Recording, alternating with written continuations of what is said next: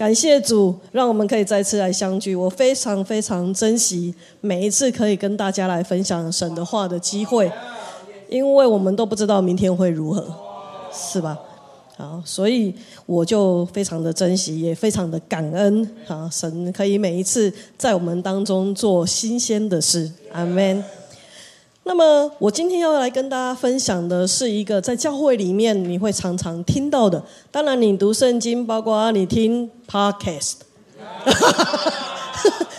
都会常听到的一个词叫做试探。OK，试探很常很常听到吧？有没有人告诉我说，你这一辈子到目前为止还没遇过试探的？举手。有吗？有吗？还没出生。OK，我想试探是每一个人都会遇到的，大大小小，对不对？好，那试探常常跟诱惑放在一起，为什么？为什么？差不多的意思啊，差不多的意思，只是多了一点点的不一样，这样哈。试探其实它就是撒旦要来啊。啊，用各样的方法来看一看你这个人的反应，听一听你的说法等等，这个叫试探。诱惑是什么呢？诱惑就是迷惑啊，就是引诱你嘛。所以他会用各样的方法，让你引诱出你做不不啊啊不对的答案，或者是不对的决定，对吧？所以诱惑跟试探，我们常常把它放在一起。就是因为我们深深知道试探是从谁来的？啊？仇敌来的，对不对？好，仇敌撒旦来的，不会是从神来的。OK，所以我们知道这一点，我们大概就可以谈得下去了。OK，每一个人在生命里面，就像我们刚刚说的，其实都会面对各种不同、各种形式来的这些的试探。那么试探呢，可以来自于外部的环境，可以是内心的欲望，也可以是物质的诱惑，或者是道德的考验，甚至是心灵里面的困境等等。OK，然而，当我们面对试探的时候，你知道，我们不是每一个人每一个时刻面对试探的时候都非常刚强，都可以马上对试探说 “say no”，是吧？我们会有软弱的时候。我们会有那个啊，就是觉得已经非常疲累，觉得这个可不可以这时候不要来烦我啊？试探你不要来，可不可以？哈，我们会有这样的时候，甚至当我们在面对试探的时候，我们有一些的顾虑，我们有一些的恐惧，我们有一些的不安，他总是会用各种形式登场，潜移默化的去影响我们的决定。特别是，如果我们过去有啊在试探当中有失败的经验，哇！当你再一次面对的时候，你就会心中那个那个不由自主，那个过去失败所带来的那个挫败感，它就会油然而生。我们就会因为这样选择逃避，我们就会觉得，那我可不可以不要看就好了？我可不可以？不要面对就好了。我可不可以不要做决定？OK，当你不要做决定的时候，其实你就是让撒旦帮你做决定了。所以我们知道有一个错误的循环，这个循环是什么呢？就是当我们遇到困难的时候，因着过去失败的经验，或者是因着我们对于这个。未知的或者是不确定的这个害怕，所以我们就畏惧。畏惧以后，如果我们的这个这个安全的机制、防卫的机制选择的是不愿意面对，那么它就会衍生出困难，就更加的发扬光大了。所以你遇到的困难会更大。困难发展了以后，你就会更畏惧、更恐惧，然后再一次不不敢面对。不敢面对以后，他就进而发展出新的更大的困难来到我们的面前，所以我们就会落在这个错误的循环里面，转不出那个圈子。哇，这是一件多么可怕的事！所以，我们今天要透过我们很熟悉的经文，就在马太福音的第四章一到十一节。我之所以不用马可福音，是因为马可福音同样的这段经文只有短短的几句话就带过去了，而马太福音讲的是比较详细，而且是有顺序哈，有根据的顺序。所以我们来看马太福音四章十一到十一节，这是我们非常熟的经文。在这段经文里面呢，我们要看见耶稣。我们常常说，在圣经里面，我们要看的就是耶稣怎么做，对吧？耶稣会不会受试探？哎，你们听那么久的 podcast，你应该知道，这个耶稣常常受试探，对吧？耶稣受试探有没有输过？哎，很奇怪哈，我们常常输了呀。可是耶稣从不输了的，哦，而且耶稣都非常的不可思议的智慧。好，所以我们要从耶稣的身上来看见他怎么样得胜这些试探，然后我们从他身上学习，我们就可以打破这一个错误的循环，然后得着那个直面试探的底气。我们先来读马太福音第四章的一到四节。我们如果看到经文，我们可以一起来读。请当时耶稣被圣灵引到旷野，受魔鬼的试探。他进食四十昼夜，后来就饿了。试探人的近前来对他说：“你若是神的儿子，可以吩咐这些石头变成食物。”耶稣却回答说：“经上记着说，人若活着，不是单靠食物，乃是靠神口里所出的一切话。”OK，耶稣首先面对的就是什么？生理需求的这个试探，你知道吗？这个情况是，如果你呃往前看经文，你就会知道，这是他在耶稣受洗之后很大的事吧？耶稣受洗的是很大的事吧？哈，所以你要小心很大的事之后哈。然后这是在什么事之后呢？这是在神说：“这是我的爱子，是我所喜爱的，对吧？”这是一个极。极大的宣告，在神跟人在撒旦的面前宣告，耶稣是我的爱子，是我所喜悦的。在这么大的一个宣告之后，马上就来试探。OK，是在什么时候？是在耶稣就经过洗礼，然后上帝的宣告，然后象征着弥赛亚使命的开始。这个时候，在这之后。他就被圣灵带到旷野，圣经里面说的嘛，哈，他被圣灵带到旷野去，然后在那里进食四十昼夜，然后之后就受魔鬼的试探。要留意哦，如果不是神允许，如果不是圣灵带领，没有什么可以试探耶稣的。所以你不要以为魔鬼可以这么轻易的来试探耶稣，如果不是神允许，是不能做的。哈，所以我们知道一件事情。耶稣为什么来？耶稣干嘛不在天上当神就好了？为什么需要来到世间？那是因为他必须要道成肉身，才能完成替罪的作用，对吧？才能成为赎罪祭嘛。如果他不成为人，他怎么做赎罪祭？当他成为赎罪祭替众人献上的时候，那么我们的罪才可以得着救赎，所以我们的生命也因为他的复活可以得着复活。所以，当我们发现，如果耶稣要来做一件这么大的事，撒旦会允许吗？如果他做成了，还有人会敬拜撒旦吗？可是撒旦之所以堕落，是为什么？是因为他想圣像神一样被众人敬拜，对不对？是因为他膨胀，他骄傲，他觉得其实神神说的事情都是我去做的，神都差派我去做啊，那我不是应该要像神一样被众人所敬拜吗？因为他的骄傲，所以他堕落，所以他怎么会甘愿人去敬拜神呢？你先来敬拜我啊，我可以给你很多，哎，是吧？所以撒旦在这样的事情上面，他就不想要耶稣来做这事。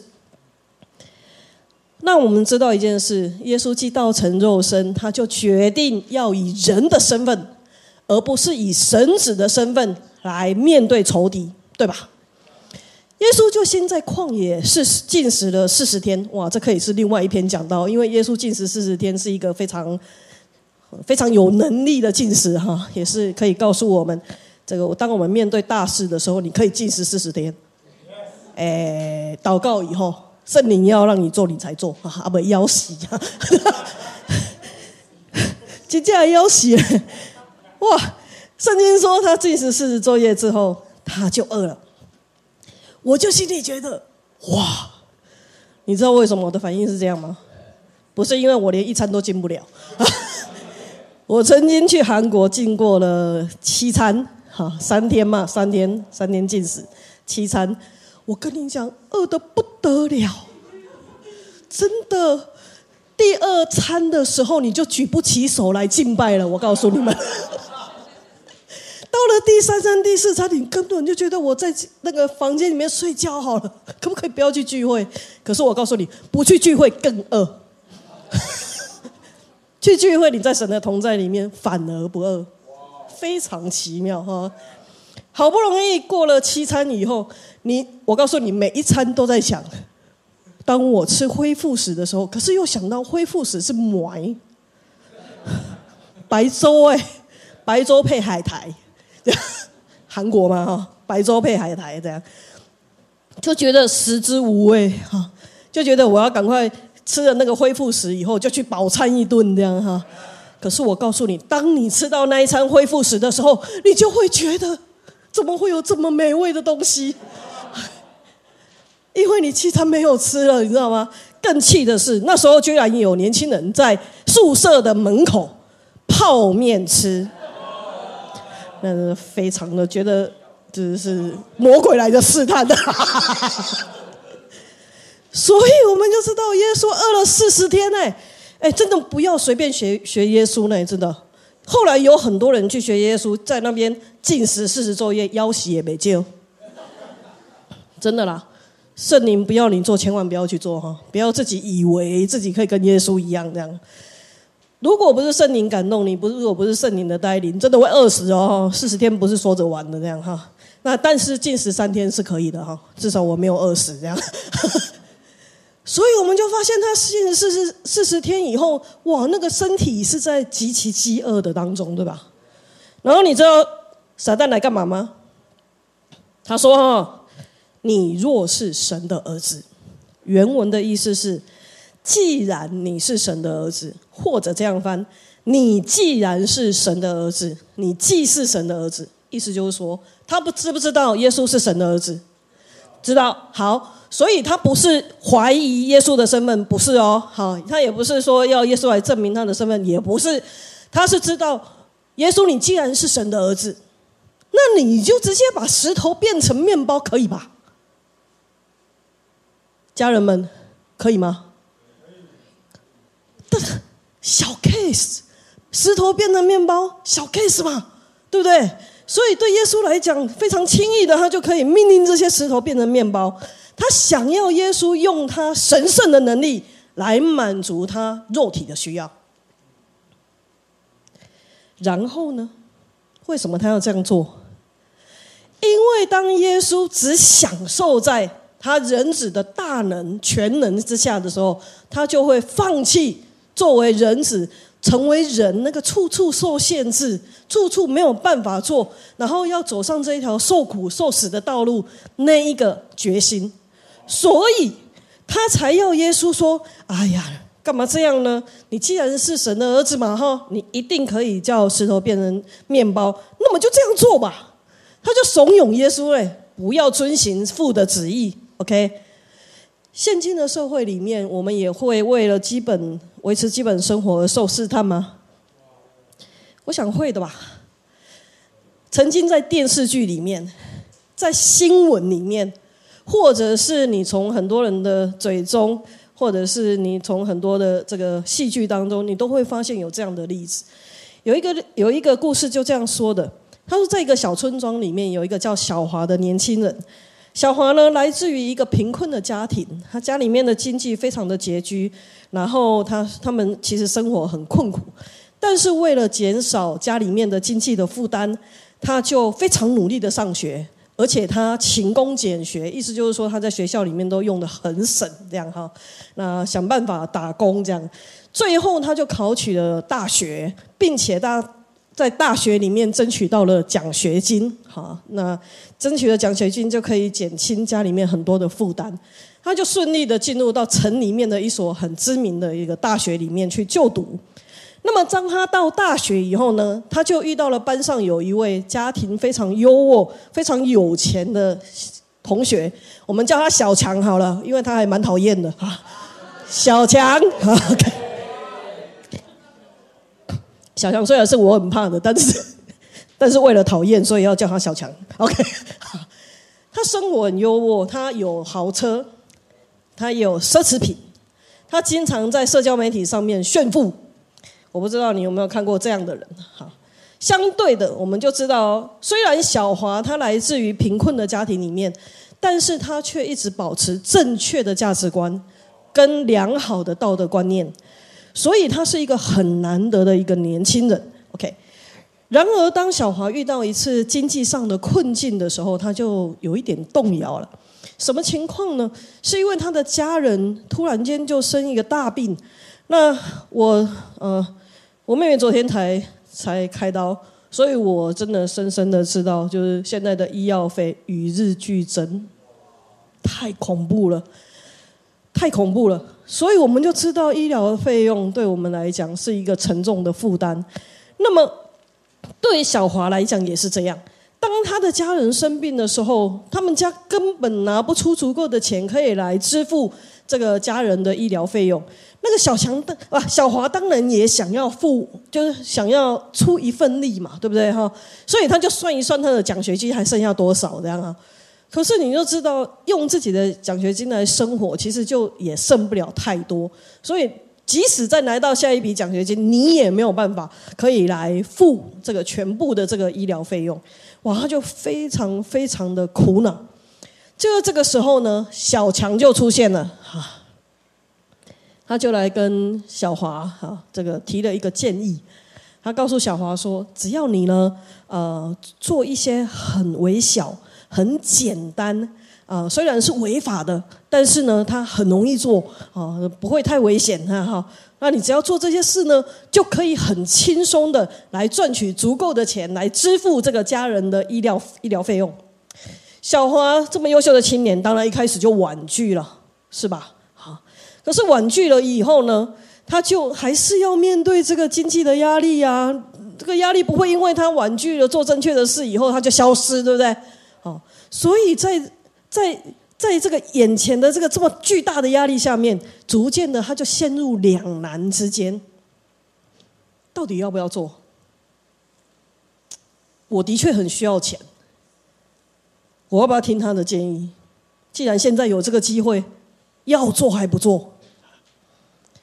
后来呢，这个小华就放弃了他一直坚持那个正确的道路。他就听了小强的建议，开始参与一些非法的活动，包括伪造文书，包括走私，包括赌博等等。哈，起初呢，这个小华因为很轻松的就赚了一大笔的金钱，然后感到非常的得意。后来他就帮这个家人支付了所有的医疗费用，并且享受了一段很奢华的生活。以后呢？随着时间的推移，你知道吗？在他内心里面，他就开始产生矛盾，他是就开始产生负罪感。这个矛盾跟负罪感就在他的里面不断的发生，因为他本来的观念就不是这样的。所以，当这个负罪感在他里面不断不断的滋生的时候，他就开始对自己的行为感到后悔。可是，感到后悔的同时，他又觉得无法自拔。到最后啊，很快的讲，因为没有时间铺那么久啊。到最后，他就选择了自首，付出了他该付的代价。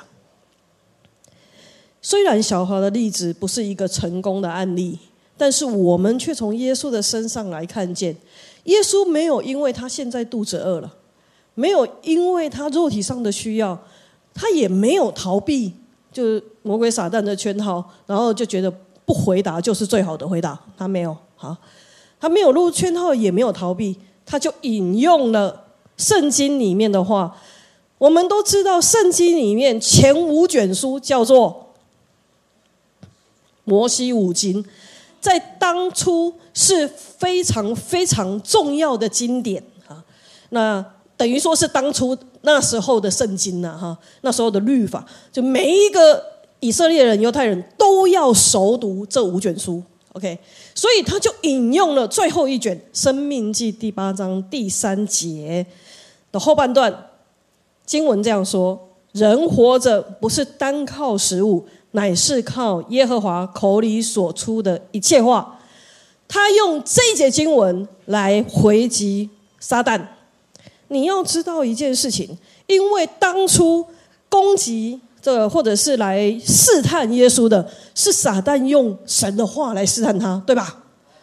所以耶稣就教他正确的用法，应该是这样用的：人活着不是单靠食物。乃是靠耶和华口里所出的一切话。要知道，耶稣在告诉我们什么？他在说：当我们把我们肉体的需要，或者是肉体的欲望凌驾在属灵需要上面的时候，那时候我们就犯罪了。要知道，当我们被环境牵着鼻子走，不再遵行神的旨意的时候。我们就犯罪了。耶稣本来就可以运用自己的权能，命令石头变成食物，但是他来是要顺服神的旨意，对吧？因为要顺服神的旨意，所以他就不顺从撒旦的试探。从他的身上，我们就可以看见，依靠跟顺服神的话语，比吃东西更重要。阿门。实际上来说，神的话语就是我们的粮食。我们常常在这呃生活的需求当中，也遇见许多的试探，然而我们却要常常在主的面前来知道他的话语是怎么说的，然后来反反击这些的试探。第二个试探，你以为第一个试探完了以后就交卷了吗？就就就得胜就得胜了吗？没有嘞，第二个试探紧接着就来，魔鬼带他去哪里？第五节到第七节，我们就看见魔鬼就带耶稣来到圣城，哈，叫他站在殿顶上。那时候的圣殿是的殿顶是非常非常高的，哈，非常非常高的。然后就对他说：“你若是神的儿子，可以跳下去，因为经上记着说，主要为你吩咐他的使者，用手托着你，免得你的脚碰在石头上。”耶稣就对他说。经上记着说：“不可试探主你的神。”我们知道一件事情哈，当耶当撒旦把耶稣呃那个带到这个圣殿的顶端啊，我们说他距离这个当当时候的吉伦西就是水平面哈，大概有五百英尺高，他就搬出了圣经里面的话啊，他搬出哪一段话呢？在诗篇九十一篇的十一到十二节，哈，诗篇九十一篇的十一到十二节，诗篇九十一篇的十一到十二节原本是这样说的：他说，因他要为你吩咐他的使者，在你一行的一切道路上保护你，他们要用手托着你，免得你的脚碰在石头上。这两节经经文其实是在告诉神的子民一件事情：如果你遵行神的道路，走在神给你的道路上面，你他会在这道路上面一路的保护你，然后来用手托着你，让你不会受受到任何一点点的伤害。OK，原本的意思是这样哎，可是呢，撒旦在引用这个诗篇九十一篇的时候，你看到他少了哪一句话吗？啊，在你行的。一切道路上保护你，对不对？哎，我们就发现这句怎么不见了？你知道吗？撒旦哦，他都会用那个圣经里面的话，很巧妙的偏离一点点，或者是很巧妙的发出疑惑，或者是很巧妙的少掉一两句话，然后要来诱拐你。同样的方法，他也要来试探耶稣，所以他就跟耶稣说：“你看，你可以从这里跳下去啊！你你既是神的儿子，你当然可以跳下去，因为神已经说了嘛，他要保护你。可是这有没有在神的道路当中？”有在神的心意里面吗？没有哎。我们知道，在二十世纪初期，有一个非常我们大家都非常知道的一个人哈，他的她是一个年轻的这个女科学家，她叫做玛丽居里。玛丽居里大家都知道吧？就是我们那年代叫居里夫人呐，哈，对吧？好，点头的都是跟我差不多的。OK，之后教育部把它证明哈。就是因为觉得这样对居里夫人太太不尊重了，因为怎么可以把她的名字就隐藏在夫夫呃丈夫的姓之后这样哈，所以他就把她的全名给秀出来，哎全名哈，因为是波兰话啦哈哈，马哎翻出来叫玛丽亚索洛索洛梅亚斯科沃多啊啊，反正就是这么长这样哈。法文呢，就直接叫他叫他玛丽居里，所以我们就这个叫叫他玛丽居里好了哈。好，他是一个波兰裔的科学家。当时候波兰这个国家已经被俄罗斯帝国所来占领了，所以他我们看见波兰人就沦为亡国奴哈，亡国奴。那所以对对这个玛丽居里来讲是非常不容易的事情，对这个。这个玛丽居里来讲，他为什么有名呢？我们都知道，他是对于放射性以及放射性元素的研究而闻名于世界，对吧？玛丽居里呢，她是第一位两度获得诺贝尔的科学家，特别是女性科学家。那她是非常的有成就的。所以我们就看到他分别获得一九零三年的这个诺贝尔物理学奖，跟一九一一年的诺贝尔化学奖。当然，当时候的科学界被男性所主导，那很多都是男性的科学家，女性科学家非常非常非常少见这样哈。所以在玛丽居里，她在第一次获得这个诺贝尔奖的时候呢，就有人对她的研究开始提出质疑，哈，因为那时候她是跟她的先生一起参与在研究当中的，那他们就质疑这个玛丽居里到底懂不懂科学啊？这研究他有做吗？哈，他了解这整个是在做什么吗？真的是他做的吗？哈，很多人就提出非常非常多的质疑，质疑他是不是真的懂得科学。那他的科学研究跟呃成就呢，在他有生之年里面，时常不管他得了几次诺贝尔奖，反正他时常因为他的性别，因为他的族籍，哈，那时候没有国家了，所以就是他的族籍，还有以及他的经济地位，而屡屡受到很多人的歧视、排斥跟打击。可是我们却看见。玛丽居里没有停下来说：“我要找出证据证明我并不输给这个呃这些科学家，我是懂这个这个研究的。”他没有积极辩解他们对他所提出来的所有的质疑，他没有忙碌着在解释这些东西，他仍然坚持自己的研究，埋头在研究里面继续做他要做的事情。他没有因着群众就起舞，他他因着自己知道自己要做什么，他就继续研究，继续研究，而他后来就继续取得了卓越的成就。他开创了放射性理论，对吧？他发明了分离放射性同位素的技术，以及发现了两种新的元素。OK，这对于的未来的世界里面，如果没有他的研究成果，就不会有目前用来治疗癌症的放射性疗法，所以他的研究啊，对于科学或者是对于医学医学领域来讲，做出了很重要的贡献，而且他对于现在的科学跟技术发生了很深远的影响。我们在职场里面会不会遇到需要证明自己的时候？会吧，在教会里面也会啊，对吧？对吧？哈哈哈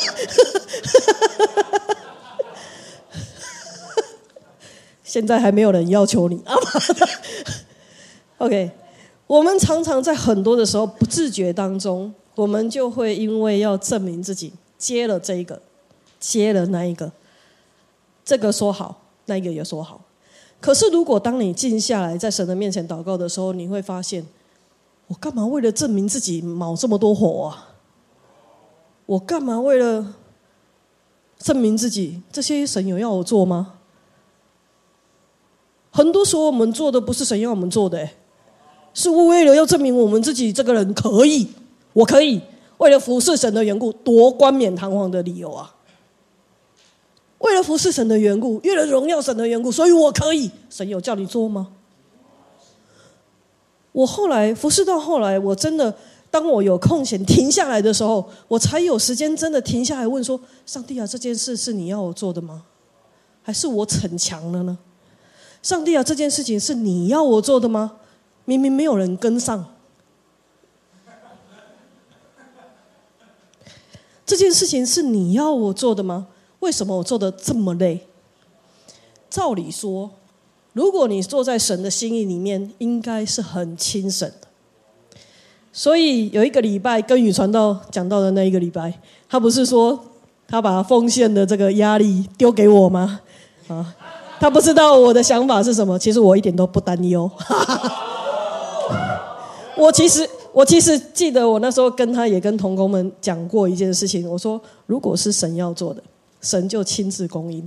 哎，你不要以为这个功课很好学呢，这个功课很不好学，因为你要叠很多次，你才会真的很确信神要做的，他一定供应。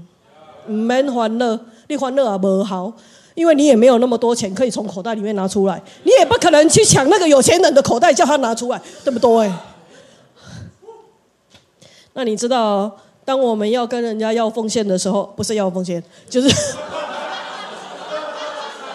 不是不是要奉献，讲太快了。传递意向的时候，传递传递意向。其实我们讲第一句话，他就嗅到了。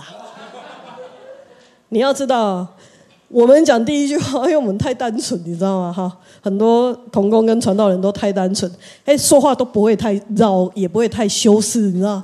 所以呢，讲第一句话，人家就秀出来说要奉献噻。我就很傻眼，这样。后来我就学会了，我说上帝啊，不要叫我做这么为难的事，你就自己供应嘛。感动他的心来奉献的，所以呢，其实我是比较适合那种奉献商放在后面的那种。OK，所以呢，我就知道，当他告诉我这个压力，我我其实一开口我就知道他的用意了，就是他压力太大，这样，他想要把这个压力丢给我，但我不会不会接，我就把它丢给上帝，哎，你负责，好这样，OK。所以呢，我们就看见在玛丽居里的身上没有没有这样做。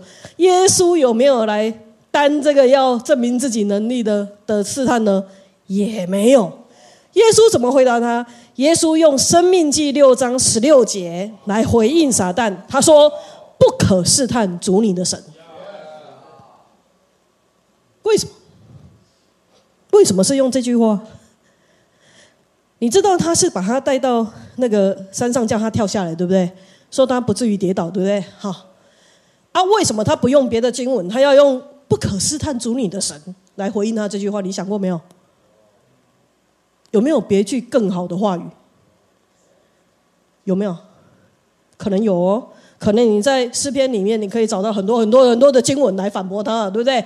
好，可是在这里，耶稣却用《生命记》六章十六节。回应他不可试探主女神，因为耶稣深深知道一件事情：我不能够把我自己放在一个危险的处境里面，然后逼上帝来做，不是他本来要做的。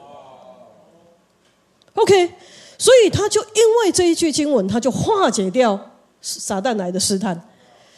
所以要记得，当我们自己把自己放在一个处境里面，逼神为我们的好处行神迹的时候，那就是在试探神了。当我们试图强迫神违背自己的旨意、自自己的话语的时候，那就是在试探神。耶稣没有这样做，因为他深深知道撒旦你要干嘛。他知道撒旦是为了要让他违反上帝的旨意，对不对？那这样他就不用走这个受苦的道路，不用走这个这个这个钉十字架的道路，然后很轻松的，其实要得的，现在我就可以给你嘛，对不对？哈。所以他知道他的目的，他也知道你在干嘛，所以我就用相对的话语，神的话语来回应你，来来得胜这一切。所以我们要学习，在耶稣的生命当中，有洞悉每一个问题的的基本，那个最根本的问题在哪里，而拿出神的话语来面对，来得胜这一切的试探。最后，最后。你以为这样试探就完了吗？一次两次的试探，撒旦就会灰溜溜的走了吗？没有嘞。第三次，第三次，他就把这个耶稣又带到一座最高的山，把世界上的万国和万国的荣华指给他看，对他说：“如你如果俯伏拜我，我就把这一切都给你。”哎，有没有一座山真的可以看见万国？应该没有了。再高的山也看不到万国，也看不到万国荣华。所以那是叫他在意象里面来看。OK，当他带到最高的山，请耶稣在意象里面看。如果你俯伏拜我，这时候好俯伏拜我，我就把这万国以及万国的荣华都赐给你。耶稣说什么？耶稣说：“撒旦退去吧。”哎，你不可以对人随便说这句话啊！哈，对撒旦可以，对人不可以，知道 撒旦退去吧，因为经上记着说：“当拜主你的神，但要侍奉他。”然后圣经就说，魔鬼就离了耶稣，有天使来伺候他。在这一个试探里面，其实撒旦在做什么？撒旦他想要为耶稣提供一个实现神国的捷径。你知道吗？因为如果耶稣要进入荣耀之前，他我他都他早就已经知道，他必须要先受苦，对不对？他要受死嘛，要走上死亡的道路，要走上钉十字架的道路，那是一件多么苦的事情。然后他他他才能够得着万国的荣耀，这是耶稣本来就知道的，这也是神的计划。可是撒旦在这里，他就说啊。不用这么干呼哦，你也不用这既既然成为人了，也不用这么受苦啊！受苦不是一件好玩的事，对吧？哈，所以呢，不用受苦，哈，只要你现在呢就俯伏拜我，这这这这件很简单的事情，然后我就把你将来要成就的这所有的事都给你，万国就在那你的面前都是你的，万国荣华也是你的。我问你，如果耶稣做了，他真的会给他吗？会给他吗？你猜哦，撒旦的逻辑，撒旦的逻辑哈。如果耶稣那时候真的跪下来俯伏拜他，你觉得他会把万国的荣华跟万国给他吗？才不会嘞，因为他是要受万国敬拜的，对吧？所以他才不会拱手把这个这个极大的荣耀给给耶稣，绝不会。当然，耶稣也知道，耶稣也知道，他本来就不是走的是一条简单的路。当然，耶稣本来就知道，他必须先受苦，他必须先受死，被钉上十字架，然后他才可以进入荣耀。我们都知道，敬拜受造之物而不敬拜造物主，是当辖制当今世界的一个极大的谎言。我们都知道，遵行神的旨意没有捷径可以走。当我们有份于我们，如果想要有份于主的荣耀，我们就要有份于他的受苦。阿妹吗？所以，作为这个世界的王，虽然撒旦可以把列国的的都送给基督，可是耶稣并不需要这个撒旦的赐予，因为父早就已经承诺要将国赐给他，对吧？我们的主他用《生命记》六章十三节来回答撒旦，他说：“当拜主你的神，单要侍奉他。”在原文里面就是这个意思。他说：“当拜主你的神，单要侍奉他。”他不是直接呃，这次没应该看原文会更更更贴近这个意思。但是中文的圣经它不是不是完全这样的哈，所以他的意思就是说，耶稣的意思就是说。你敬拜谁，你就会侍奉谁。所以，如果要你单要侍奉他，意思就是你要敬拜他嘛。好，所以他就是告诉撒旦说，就算是你也应该要单要敬拜神，单要侍奉他。耶稣也是说，我只敬拜神，只侍奉他。所以我不会在你面前下跪服服来拜你，绝不会。OK。所以他再一次用神的话语得胜了撒旦的试探。在现今社会里面，会不会遇到这样的试探？就是让你啊面对一些名利诱惑，当撒旦允许把万国跟万国的荣耀都给你的时候，他会有这个试探临到你。会诶，你不要以为是那么大规模的，说万国都要让你来做王啊，可能不是啦哈。可是他有可能在职场里面是一个升迁的机会，是一个可以调薪的机会。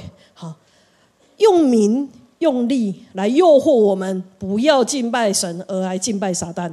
你知道吗？在六零年代，有一个非常年轻的音乐家，叫做巴伯迪伦。哈，你们都认识他吗？不认识哦，我也其实不太熟了。但是我听过，因为我比较少听外国的歌曲，但是对于他的名字，我好像有听过这样哈。那他是一个极受争议的人，但是他也是一个很有名的人，他很很有趣哈。呃，他的英文叫 Bob Dylan，OK，谢谢啊，OK。当在六零年代的初期，其实他是一个没有被广泛知道的一个民谣歌手。那么他在小的咖啡馆或者是小型的音乐场地里面来演出。那他之所以出名，是因为他深情的歌词跟他独特的音乐风格而来闻名。那时候呢，呃，他就开始在各。各个这个比较小的地方来演唱，所以他就渐渐的出名了。渐渐出名以后，一九六五年，他就跟啊跟这个哥伦比亚唱片公司签下了合约。那么签下合约以后，他就开始制作，并且开始发发行他所创作的这些歌曲成为专辑。那他的音乐风格呢，呃，在那个时候也开始转向摇滚风格。那你知道摇滚风就是不是我的 style，所以。是不是没有听过是正常？OK，好。那后来我真的认真的去听，果然不是我的风格。这样 OK，你在 YouTube 里面还可以找到他很多的歌。那他在一九六五年签下了出开始发行专辑以后，他转为摇滚音乐，并且广广泛的获得了很多的关注跟名誉。那么他的歌曲包括了对当时社会跟政治的议题。所以就是非常尖锐哦，哈，他的歌曲是非常尖锐，他有很深刻的一个探讨，比如说当时候的民权运动，比如说当时候的反战运动等等，他的议题都在这些的上面，所以对于他呃他的音乐就成了当时候的这个呃民权跟反战运动的一个象征，好，他是非常有名的。然而，随着这些名誉跟成功的到来，其实他就面对了这个名跟利的试探。他的音乐创作就开始受到这个唱片公司跟媒体的压力，想要他多生产一些商业歌曲。你知道什么叫商业歌曲吗？哦，就是被大众比较广泛可以接受的，因为你出的这这么偏哈，就是就反战又是民权，那有一有有很大部分的人也不听了，因为他们不支支持这样的运动，所以他们也不听了，那就失去了失去了这一群这样哈。所以呢，为了名跟利呢，这个唱片公司跟媒体就逐渐给他压力，想要他多写一些的这个商业歌曲，然后来赚钱。那也因为媒体越来越多的关注，所以他的私人生活就备受注目。你知道吗？当一个人有名的时候，其实就非常非常注重他的隐私了。哈，过去可能没有那么注重，可是当有名的时候就非常注重，因为他们发现，哎，他们的私人领域渐渐被侵略啊，所以他就保护自己。OK。当他开始感觉到的时候，哇，就对于他的艺术创作，对于他的这些做做歌曲的里面的自由，就造成了很大的困扰。他到底是要创作一些以后就要转成商业歌曲吗？还是他要继续坚持在这些受争议的议题上面去探讨，去讲得更深，去反映社会的现况，然后在歌曲当中来让大家可以一起来抒发？这这对他来讲极大的试探跟诱惑，所以一九六六年，迪伦在一次的这个演唱会当中呢，就发生了一场争议。那我们知道那时候即使是摇滚乐，他也是用民谣吉他演奏的哈。但是在一九六六年有一场的演唱会当中，他就带了电吉他上舞台去演奏。哇，这在当时候。造成了一些民谣吉他或者是民谣爱好者的这些的愤怒，所以呢，他就他的争议就更大。但是我们却看见鲍勃迪伦他的音乐风格又转变成更多样、更多层次的音乐风格。当然，就没有没有太多可以同意，我不不可以乐意他的风格这么大的转变，所以他就引来更多的争议跟质疑。一直到他一九七八年信主，啊，在很多的基督教的的报纸或者是消息里面都说，一九七八年鲍勃迪伦信主，隔年他就出版福音专辑，哇，摇滚福音专辑，好像有一点摇滚，OK，有兴趣你们可以去听听看，OK，他出版了福音专辑，你知道所有的乐评。所有的歌迷们都吓一跳，因为过去他不是不是个有信仰宗教的人，你知道吗？所以他隔年他突然间出了和出了这个福音专辑，你知道歌迷们乐评们有的是吓一跳，更多的其实是不满跟嘲弄他。尽管是这样。鲍勃·迪伦在名利的试探当中，也没有完全的妥协，他继续推出了很多张的音乐作品，也呃也是福音专辑，甚至有些专辑即使不是福音专辑，里面也有福音歌曲，包括了很多备受赞誉的专辑在里面，而且他继续保持着对社会跟政治议题的关注，他也获得了很多个音乐上的奖项。所以在音乐史上，被他被誉为一个伟大的音乐家。鲍迪伦在他自己的创作的过程里面，他坚持做自己，可能会面对很大的压力，可能会面对很多的试探，可能会面对这个很多人不了解他，对他的批评、对他的谩骂等等之类的。可是他却依然坚持，我就是要关心社会，我就是要关心。政治，我就是关心民权，我就是关关心反战，所以他的议题从来没有改变过，只是多了福音的专辑。那我们可以看见，在我们现在的身上，我们在职场里面，或许为了赚钱，或许为了升迁，我们常常也需要在追求名利，或者是呃可以这个升职，或者是。在名这这个名利之间，跟这个公司的法则，或者是跟道德的准则里面来做一个决定。我觉得在社会当中，或者是我们在职场当中，真的很不容易，因为很多的压力其实不是只有，不是一个很简单的是非题，就是告诉你可以或不可以。很多时候还会有外面来的同才的压力、厂商的压力，还有来的这个上司的压力、公司来的压力，都在逼你做不对的事。这时候，我们就要考，我们就要很有智慧的去决定，到底我要选择敬拜的是耶稣，还是敬拜的是名跟利？当我们在这过程里面，我们就可以看到耶稣他坚持当拜主你的神，但要侍奉他。经过三次的试探，十一节就说撒旦就被打败了，灰溜溜的走了。可是他就停止了对耶稣的试探吗？如果你继续读圣经，你就会发现没有啦，撒旦的试探没有停过嘞哈。如果你看路加福音四章十三节，他是这样说的：他说魔鬼用完了各样的试探，就暂时离开耶稣。你可以把它翻译成魔鬼用尽了各种的试探，就离开他，等待时机。意思也就是说。当你赢得了一次的试探，你把持住自己，站在神的心意当中的时候，你不要以为一次就是永远，你不要以为一次得胜就永远得胜。撒旦的试探绝不会只有一次，所以你看到撒旦后来借着彼得来试探耶稣，然后想要他放弃这个十字架的道路，很快来做王，不好吗？哈。他他也借着这些被喂饱的人群，劝耶稣说：“啊，你就做这个唾手可得。你看这么多人跟随你，你就做这个唾手唾手可得的王不好吗？”啊。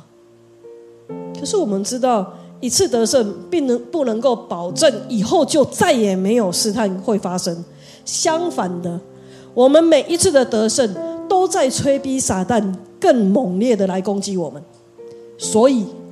当我们今天看见耶稣因着圣灵的同在，因着他精确并且熟悉、精准的去运用神的话语，在面对撒旦的试探跟撒旦的诱惑的时候，他可以用神的话语来抵挡他，并且得胜。我们就要得着这个从耶稣而来直面试探的底气。所以，即使有试探来，我们也不需要害怕。我们也不需要躲闪，我们要用神的话语正面对决。阿门，好不好，弟兄姐妹？我知道我们人生当中有很多的试探、诱惑，都在无时无刻当中试探我们。